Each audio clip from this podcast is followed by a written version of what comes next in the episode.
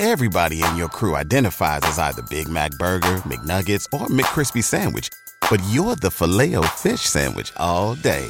That crispy fish, that savory tartar sauce, that melty cheese, that pillowy bun. Yeah, you get it. Every time. And if you love the filet of fish, right now you can catch two of the classics you love for just $6. Limited time only. Price and participation may vary. Cannot be combined with any other offer. Single item at regular price. Ba da ba ba ba.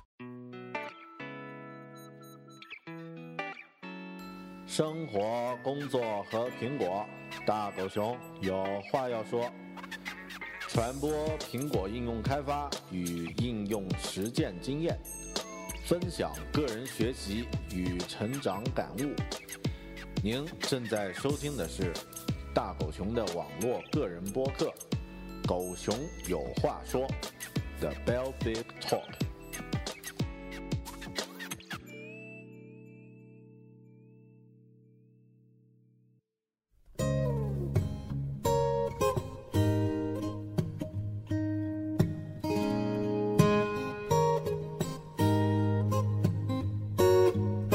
大家好，您现在正在收听的是大狗熊的网络播客《狗熊有话说》的 Bell Big Talk，啊、我是大狗熊，在云南昆明为您献上这期节目。呃，这一期节目是《狗熊有话说》这个播客的第六期。呃，那在这个播客的 iTunes 页面上呢，有一些朋友留的言。啊，那最后有有一位留言的朋友呢，近期的一条留言是这样的，嗯，多讲些开发 iOS 内容和工作相关的话题啊，打了一个五星。那这位朋友留的这条留言呢，呃，呃，正是今天的一个主题，也是今天呢，咱们也聊一聊和 iOS 开发和工作相关的一个话题。但是今天咱们聊的呢，不是关于 App 开发的，而是关于 App 营销的。你今天的这期节目的主题呢，叫啊、APP 新营销密道。呃，在今年的六月份吧，六月份呢，有一本杂志叫做《中国名牌 China Top Brands》这本杂志呢，呃，通过那个电子工业出版社联系到我，做了一个小型的一个采访。那这个杂志呢，它有一个栏目，讲到了这个在手机营销渠道比较少的情况下，企业如何通过 APP 应用程序作为一种秘密的秘密武器，用游戏互动的方式进入消费者私人空间，产生这个营销公式。就这个选题呢，做了一个采访，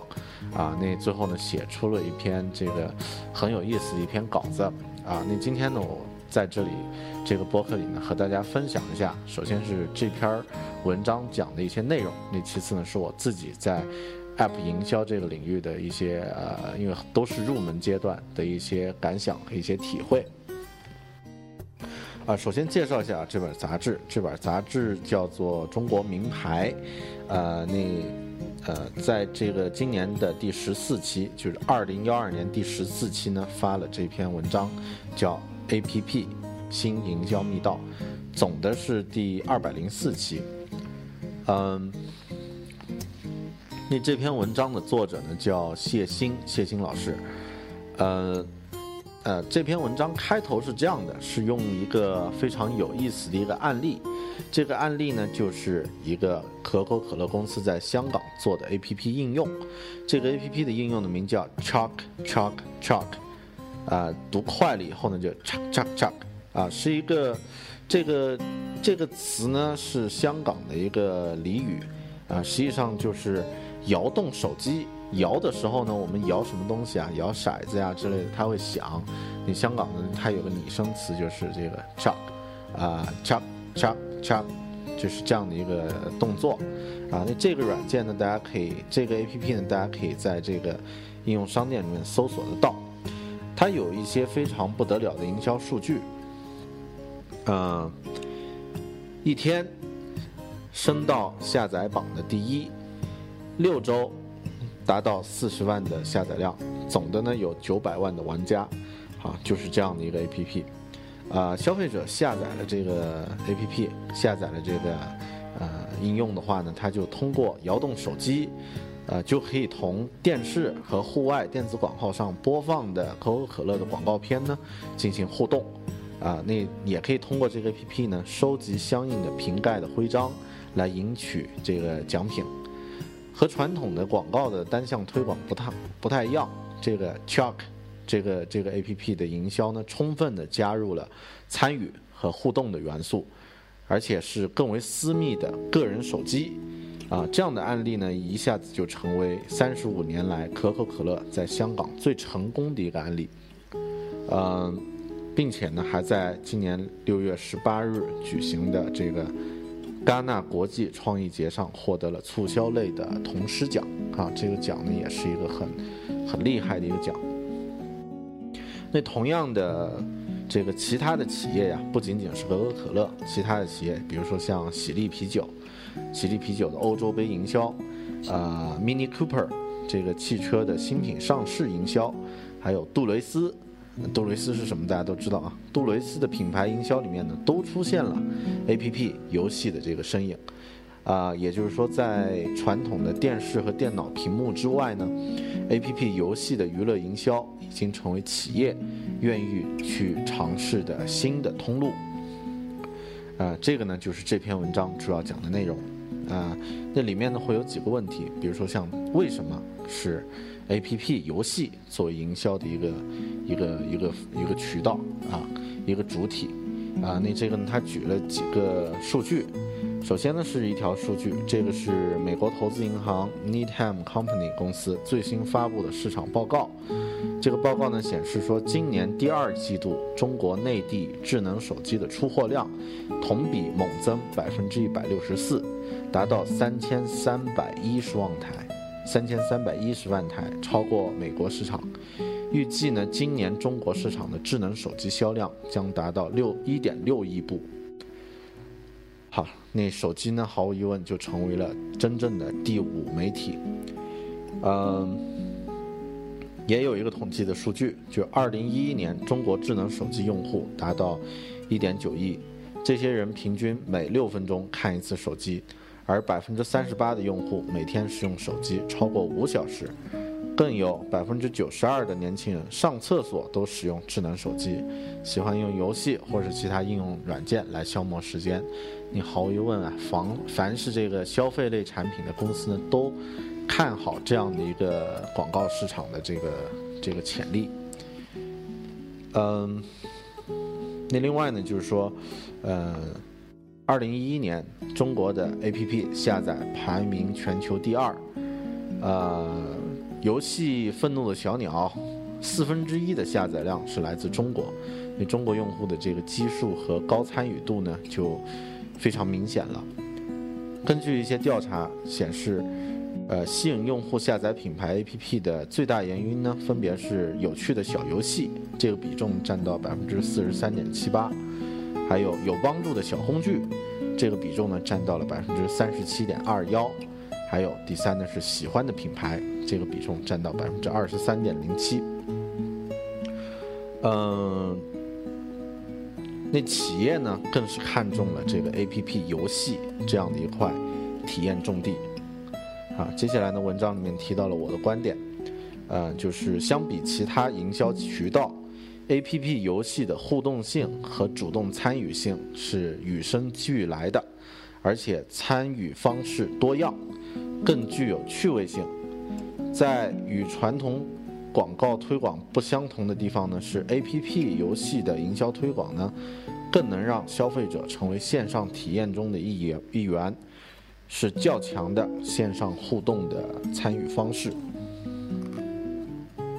那这里呢，我提供了一个例子。呃，给给到这个呃写稿的老师，呃，在二零一零年，就是在前年，Mini Cooper 呢，Mini Mini 公司为了推广这个新款的 Mini Countryman 这款车的上市，就推出了一款名为 Getaway Stockholm 的 APP 游戏软件。那 Getaway 呢是这个 Mini Cooper 的一个广告语，开溜啊。然后后面的 Stockholm 就是斯蒂格尔摩，啊，那在这个游戏里面呢，Mini 公司呢就在斯蒂格尔摩的城市这座城市里面某一处设置了一台虚拟的、虚拟的啊，注意虚拟的新款 Mini Countryman 的这款车，啊，如果您要玩这个游戏，就把这个 APP 下载下来，通过 APP 来查看这辆虚拟的 Mini 所在的位置。啊，看到了，比如说这个 mini 离你离得很近，在离你一公里远的地方，那你就，呃，跑到这个一公里的这个地理显示的这个位置，离得越近的话呢，这个，呃，你获取这张车的几率就越大。你当你。呃，目前是最靠近这张车的这个虚拟车的这个 A P P 用户呢，这张车就由你携带着啊，有点像咱们玩游戏的夺旗模式，相当于这张车的这只旗子，这面旗子就由你来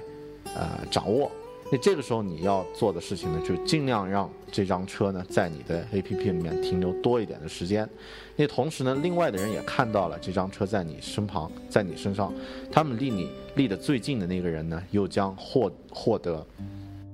这张虚拟的 Mini Countryman 的所有权。呃，就带着这个，实际上那个。呃，可以这么理解啊，就是有点像你拿着手机去抢了一张虚的车，然后就带着这张车躲起来，啊，其他人呢又来接着再抢，最后拥有这个这张虚拟的 mini 的这个玩家呢，就会获得一张真正的 mini 的汽车。嗯，在持续七天的活动里面呢，斯蒂格尔摩随处都可以看得到拿着手机跑动的人们，平均。每人拥有虚拟车的这张，呃，这个时间呢为五小时六分钟，全球九十个国家的消费者都参与了这个抢夺，啊，然后 Mini 还拍了一部宣传片，大家可以在 YouTube 或者这个优酷上搜一搜，就搜，呃，Getaway Stockholm 这个名字就可以找得到相应的这个宣传片了，嗯，很多人可能会特别搞广告的人呢会觉得。哎，这个方法听起来很虚啊！你，嗯，它能不能带来一些很实际的一些效果呢？啊，这个也是有数据的。这个活动之后，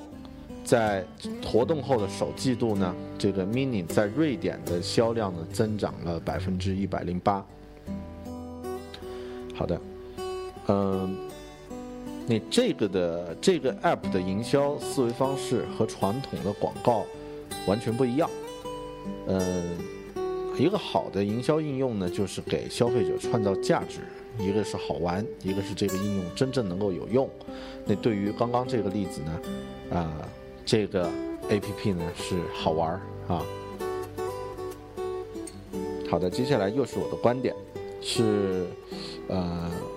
我认为呢，在好的企业 APP 的游戏，好的企业制作的 APP 游戏呢，它应该满足互动性强。然后呢，价值观呢，应该是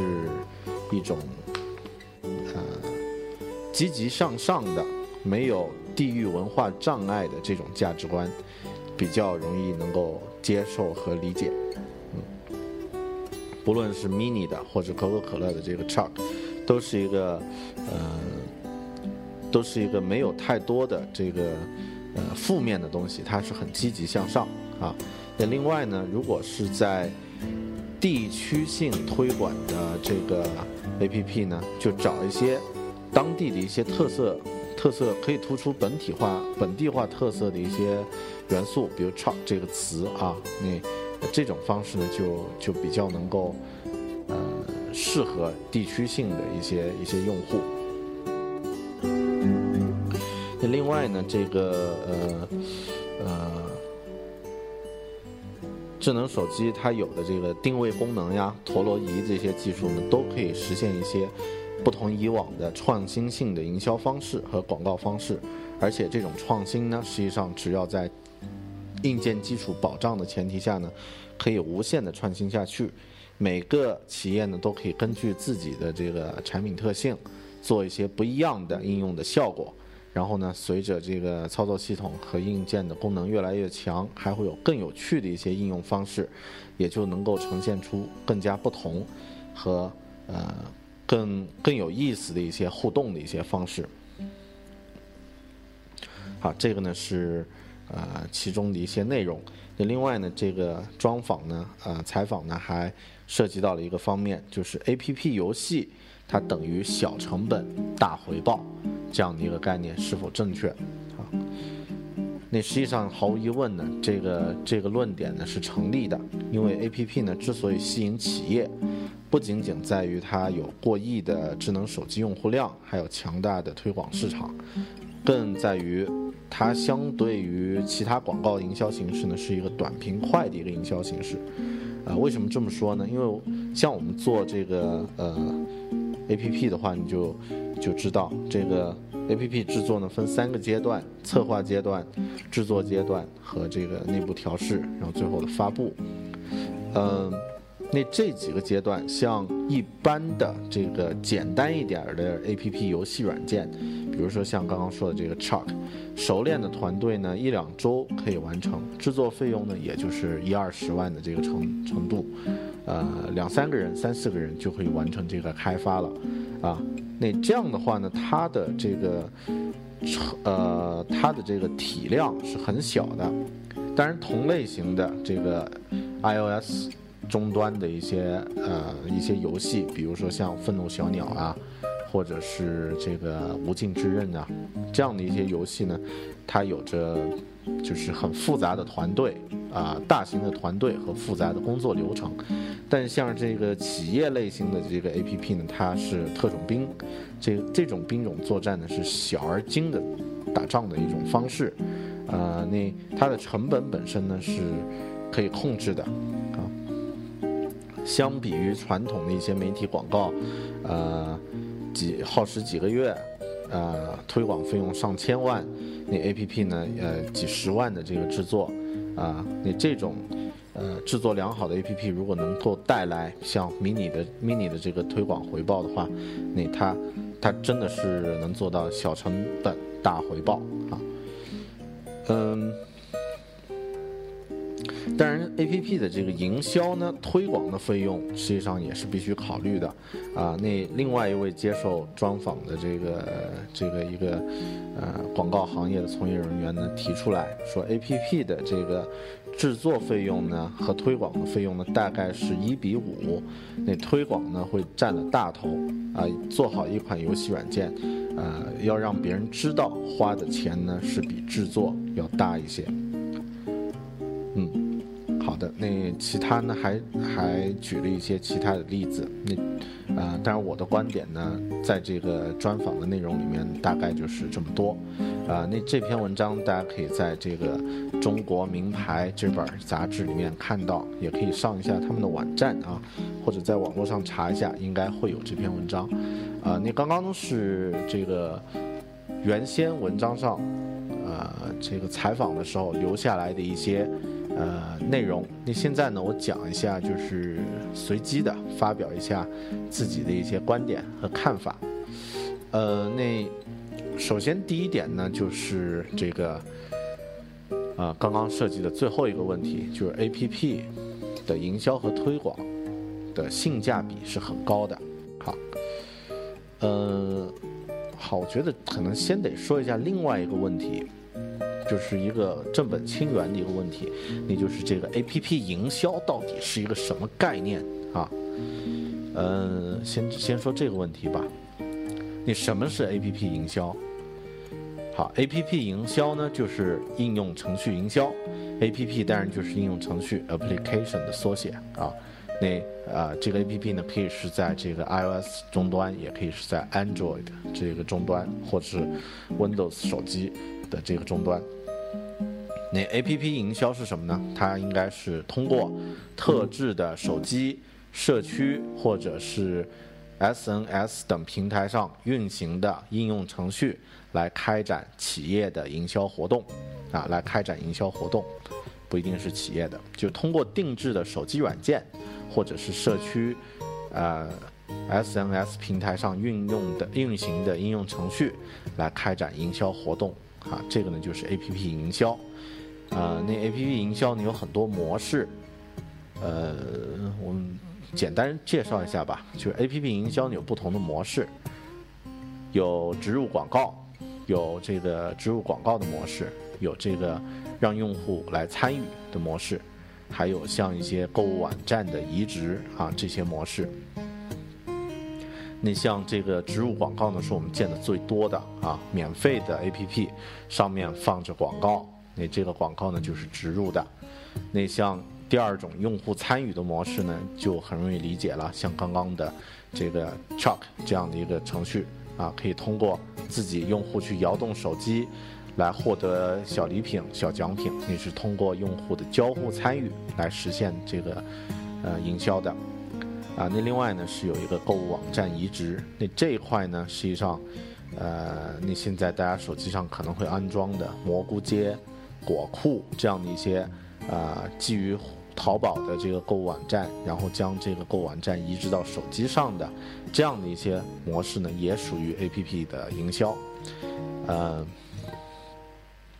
那 A P P 营销呢和传统的手机营销不太一样。传统手机营销呢，每个人每天都可能会收到过，其实就是我们最讨厌的广告短信，对吧？那你可能会收到某某楼盘，或者是某某表妹找表哥，啊，这样的一些垃圾广告，都是通过短信的方式来做的，啊，那这种呢是，呃，只是被动的接受信息。A P P 营销呢是将企业的产品信息呢，应用到这个制作呃应用制作里面，供用户下载，啊，通过应用呢来达到这个信息传播。那它传播的方式不一样，那其次传播的内容不太一样。内容的话呢，呃，可以是图片、视频和交互体验全方位的，你可以感受这个产品。啊，其次呢，用户的行为也不太一样，行为其实很很这个举个例子很容易理解。当你收到一个短信广告的时候，你倾向性的会认为这是一个假的东西，因为我们实在被骚扰的太多了。但是当你，呃，对某个产公司的产品，比如说某一块品牌的手表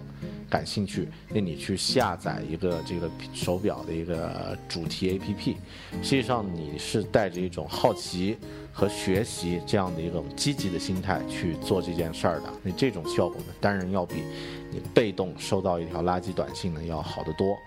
啊，你刚刚说到的这个 A P P 营销的一些特点，成本低啊，持续性持续性长啊，还有像这个呃相对较于精准啊，这些都是它的一些特点。呃，那这里指的 A P P 营销，当然不是说我们去促进这个 A P P 的下载量。而是通过 A P P 这种方式来营销传统企业的一些产品，啊，是这样的一个一个概念，啊，也就是我们如果是呃制作其他的一些传统领域的一些产品，像制造业的公司，或者是像一些呃要打造自己品牌的一些消费品的消费品制造的公司，那可以通过 A P P 这种新的。传播和营销的方式呢，来让消费者对自己的品牌的这个认知呢加强。呃，我自己的一些零散的看法，那刚刚说到的，它性性价比很高，那这块儿我觉得任何人都能够感觉得到，啊，你至少它比这个传统的媒体广告是有着巨大的优势的。就像刚刚说，你做一个 APP，十几二十万。然后呢，加上这个传播的一定推广和传播的费用呢，啊，实际上呃，也就是五六十万的这个保守估计，啊，那呃一线城市的一块路牌，也也得上百万，啊，你这样的一个呃还是按月来计算，那这样的话，你做这个 A P P 营销的这个性价比呢，当然是很高的，啊，那另外呢，就是呃，凡是这个消费类的这种产品呢，如果能通过小型游戏作为这个载体来传达企业的文化呢，效果一般都不会太差啊，效果都会非常好啊。那像刚刚说的这些可口可乐的 Chuck 这样的一个小游戏啊，那因为游戏呢，呃，是最容易为人所接受的一种一种一种载体啊，你一种 APP，如果你能够和这个游戏挂钩。你传达的这个消费产品的这种企业文化就非常有效果，也能够实实在在的促进这个消费者对你这个品牌的一个认知。呃，第三点呢，是我的看法，是一句很简单的话，啊，可以这么说啊，坏新人、坏新闻传得快，好游戏活得久，啊，为什么这么说呢？因为，啊，做媒体的朋友都有这样的一个感觉，就是好事不出门，坏事传千里，只要发生了一些抢劫呀、爆炸呀，这个这样的一些事儿呢，新闻传播的力度是最快的。啊，但是反过来呢，如果呃，如果是在做 A P P 营销呢，如果是以游戏的方式来做的话呢，那凡是能够存活时间长的，都是一些好游戏。这里的好字指的是这个心态好，这个设计好，积极向上，健康乐观啊，这个世界观比较好的一些游戏。大家可以仔细想一想，你真正能够长时间去玩的一些。小游戏或者是大游戏，其实都不会是太过于阴暗的东西。比如说像全球火爆的《愤怒的小鸟》，它的界面很清清新，它的内容呢也很健康啊，你玩的人呢也就多啊。你像这个呃《植物大战僵尸》呢，可能是带着点儿那么那么一点儿这个限制级的僵尸的情节，但至少呢，它的这个设计非常的可爱，然后它的主题呢是关于。正义能量怎么战胜邪恶力量的？那当然，这样的主题呢也是经久不衰的，啊，那实际上传统的游戏也是这样。包括，比如我们和朋友如果经常玩的话呢，可能是像这个实况足球呀这样的一些游戏，它能够停留的时间呢是比这个黑暗面的这种游戏呢停留的要长啊。那这个呢是我的一个感觉。那另外呢，也对做正面的游戏。也对企业的这个形象当然是有一个正面的一个促进作用。好，另外是第四点，第四点呢就是说，啊，比较严肃的或者是比较庄重的这种品牌，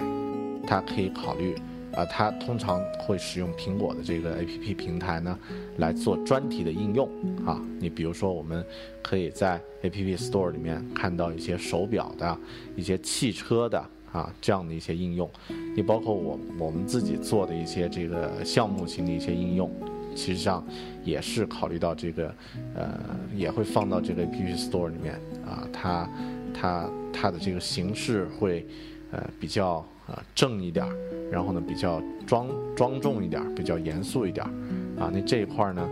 呃。实际上是借助了苹果这个品牌，它的这个对消费者的一个亲和力和它是在设计上的一个简洁优雅，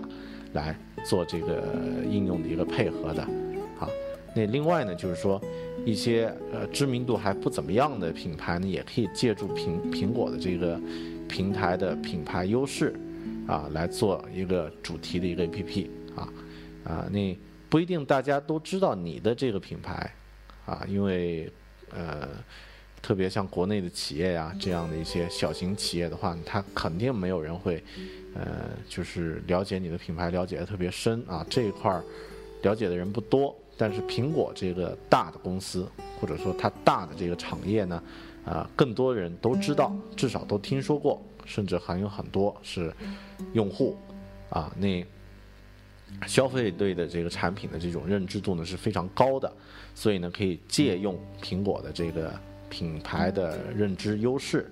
来做自己的这个专题的这个 APP 啊。呃，当然我不不太懂这个 Android 这个 Android 的这个这个市场和模式，所以更多呢聊的咱们还是苹果的这个模式。嗯，那关于这个实际的营销案例呢，我觉得有几个例子可以举。啊，你啊，具体说一下两个例子吧。这两个例子呢，啊，都是啊这个制作者或者说这个制作的内容原先呢不是 A P P 独有的内容，啊，他们是通过 A P P 这种模式来营销自己的传统产品。好，第一个例子呢是一本书，这本书呢是一本非常酷的书，它的名字叫《僵尸生存手册》。这本书呢是一本这个呃，是一本这个架空的呃世界观，呃架空的这个历史，但是真实的世界观来描述一个虚拟的事件啊。它的英文名字叫《The Zombie Survival Guide》啊，这个僵尸生存手册。作者呢叫 Max Brooks，这个麦克斯布鲁克斯。他就讲述，如果真的在未来发生了僵尸病毒爆发的情况，然后说明了大概会发生的一切，然后如何在僵尸围城时来逃跑。那这个作者呢，已经把这本书的电影版权都卖掉了啊，是一个很很呃很另类的一本一本读物啊。那这本书呢，他在 iTunes Store 里面做了一个。应用这个应用的名，这个应用的名字就是它的英文名，就是 The The Zombie Survival Guide。那这个应用呢，不是这本书的电子版，而是作者呢做了一个迷你的小游戏啊。作者的团队呢做了一个迷你的小游戏，是讲这本书的一些内容的。你通过玩这个游戏呢，就会获得对这个书的一些好感，然后呢，可以通过这个游戏中的一些链接呢来。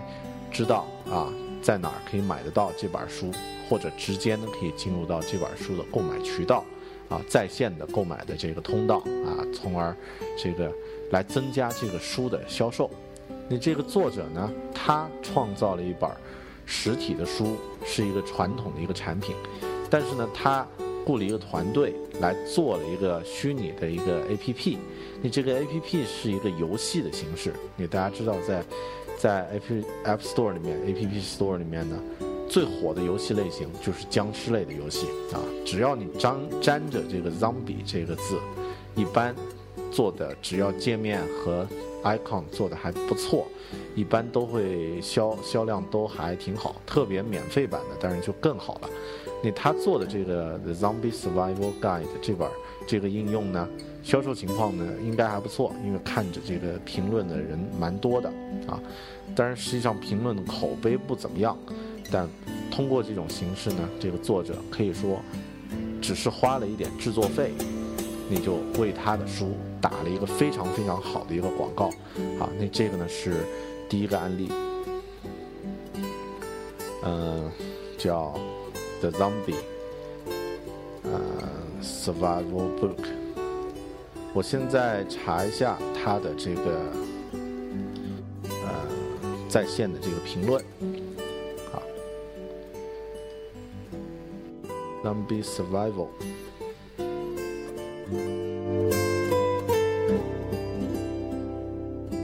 啊，拼错了啊，稍等一下。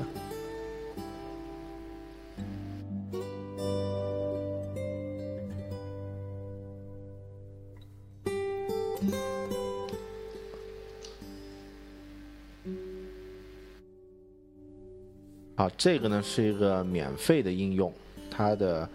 更新的时间呢是二零幺幺年十月八号啊。哦，它的这个内容，它的内容是这样的，就是说你给自己拍一张照片儿，给自己拍一张这个正面照，然后呢，通过这个 app，通过这个应用呢，可以把你的这个大头照呢改成一个僵尸风格的一个大头照啊。听起来好像很无聊。呃，很无聊的一个一个一个应用功能，但是实际上呢，它的这个呃，就是说很多人还比较喜欢这样的一种方式啊。那大家可以在这个应用商店里面搜一搜。呃，第二个案例是一个摄影类的一个应用程序，那这个程序的名字呢叫 Best Camera。Best Camera，最好的相机。这个 Best Camera 呢是一个非常老的一个应用了啊，大概在零八年的时候，我用自己的 iPhone 一代的时候就在用这样的一个应用啊。那这个应用呢，可以把它理解为呃这个一个 Insta 呃 Insta Instacam 这样的一个类型的一个软件。那你可以通过它来拍照。拍完了以后呢，通过这个内置的一些呃内置的一些这个滤镜和一些特效呢，来修改这个你拍摄的照片儿，然后呢，你可以将这个应用呢上传到这个 thebestcamera 点 com 它的这个官方的这个分享的网站，啊，当然这个应用呢实际上评价也是不怎么好，很多人说这样的这样的一点功能居然好意思收钱，因为它是一个收钱的一个软件啊，然后呃这个。呃，这个呃应用的功能呢，实际上现在我们用免费的 Instagram 都可以实现。但为什么我要专门提到这样的一个功能？好像听起来很平常的一个应用呢？因为它的作者并不是一个简单的一个程序员或者是一个设计师，它的作者呢是美国非常有名的摄影师。名字叫 Chase Jarvis，Chase Jarvis，那他是美国一线的啊，一线的商业摄影师，也是好像哈苏最年轻的签约摄影师。那他在呃很早的时候就写了一本，也是应该也是零八年的时候写了一本书，叫啊啊中文版出版的中文版的叫 iPhone 影像随行，iPhone 影像随行。呃，英文版的名字呢叫，呃，你带的相机就是你的最好的相机，你现在携带的相机就是你最好的相机，The best camera is the one with you。啊，那这本书，他在这本书里面呢，用当年的 iPhone 三 G，就是呃。iPhone 二代了啊，用 iPhone 三 G 呢拍了很多照片儿。那虽然他是一个专业的摄影师，但是他也喜欢 iPhone 这种无拘无束的摄影方式。那有的时候他一天用手机拍一百多张照片，有的时候用手机拍一千多张照片。那，呃，他就挑出了其中一部分，然后呢写了这本书，叫《The Best Camera Is the One with You》。啊，这本书的销量呢变成了。美国摄影类图书当年美国摄影类图书销量的第一，啊，那超过第二名呢好几倍。那第二名是哪本书呢？第二名是大名鼎鼎的纽约摄影学院教材啊，纽呃，哎是这这个名字吧？纽约摄影学院教材啊，反正是那个一本非常呃行业内非常知知名的一本这个。呃，教科书，但是他这本这个作者 Chase Jarvis 的这本这个呃 iPhone 影像随行这本随便拍着玩的这个书呢，就成为销量的第一名。那他这个应用 The Best Camera 实际上是配合他的这本书，或者两个之间互相配合来宣传来写的，啊啊来来制作出来的，啊那这样的一个应用呢，实际上我觉得也可以把它归为 APP 营销的一个范畴，作者。Chase Jarvis 写了一本这个 iPhone 的摄影书，然后做了一个类似的这呃相应呃实现相应功能的一个摄影类的软件，摄影类的 APP。那呃通过这个 APP 呢来促促进他的书的销售，也可以说反过来通过这个书的这个内容呢来促进这个 APP 的下载和销售。那这个模式呢也非常的成功啊。那这两个案例呢，我觉得就是一个呃。比较经典的这个 A P P 的营销的案例。好的，那今天聊的内容比较散，而且可能我的这个呃，不管是语言的顺序啊、逻辑啊，还有这个呃，可能都会比较乱啊，还请大家见谅，因为这几天的这个工作状态都比较辛苦。呃，但是这块儿就不在这儿和大家过多的抱怨了。呃，那我们还是把这个内容尽量拆散。你今天这一期呢，就是关于这个呃 A P P 营销这样的一种模式的一个探讨啊。那这块呢，实际上我真的是没什么经验，因为我们团队只是做了一些呃轻量级的一些这个 A P P 的一些应用，还有一些本地的呃这个 A P P 的一些营销呃本地的一些 A P P 的一些项目的制作。那这块呢还是比较。呃，缺乏经验啊，这个有高手呢，也请这个和我们这个指教啊，那个更多的一些探讨啊，也请大家在这个 iTunes 里面呢，可以订阅啊，狗熊有话说这个这个播客啊，那呃，不管内容好与坏，我会尽量的把内容做的有意思一点儿，然后呢，至少能够保证按时按质，啊，按时按量按质来更新咱们这个播客。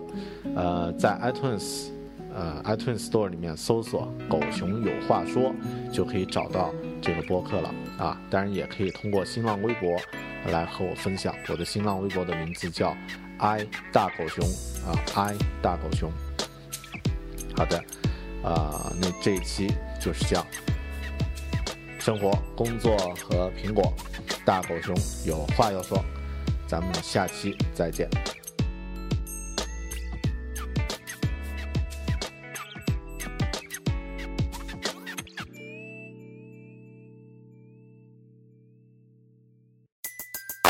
Everybody in your crew identifies as either Big Mac Burger, McNuggets, or McCrispy Sandwich. But you're the filet fish Sandwich all day. That crispy fish, that savory tartar sauce, that melty cheese, that pillowy bun. Yeah, you get it. Every time. And if you love the filet of fish, right now you can catch two of the classics you love for just $6. Limited time only. Price and participation may vary. Cannot be combined with any other offer. Single item at regular price. Ba da ba ba ba.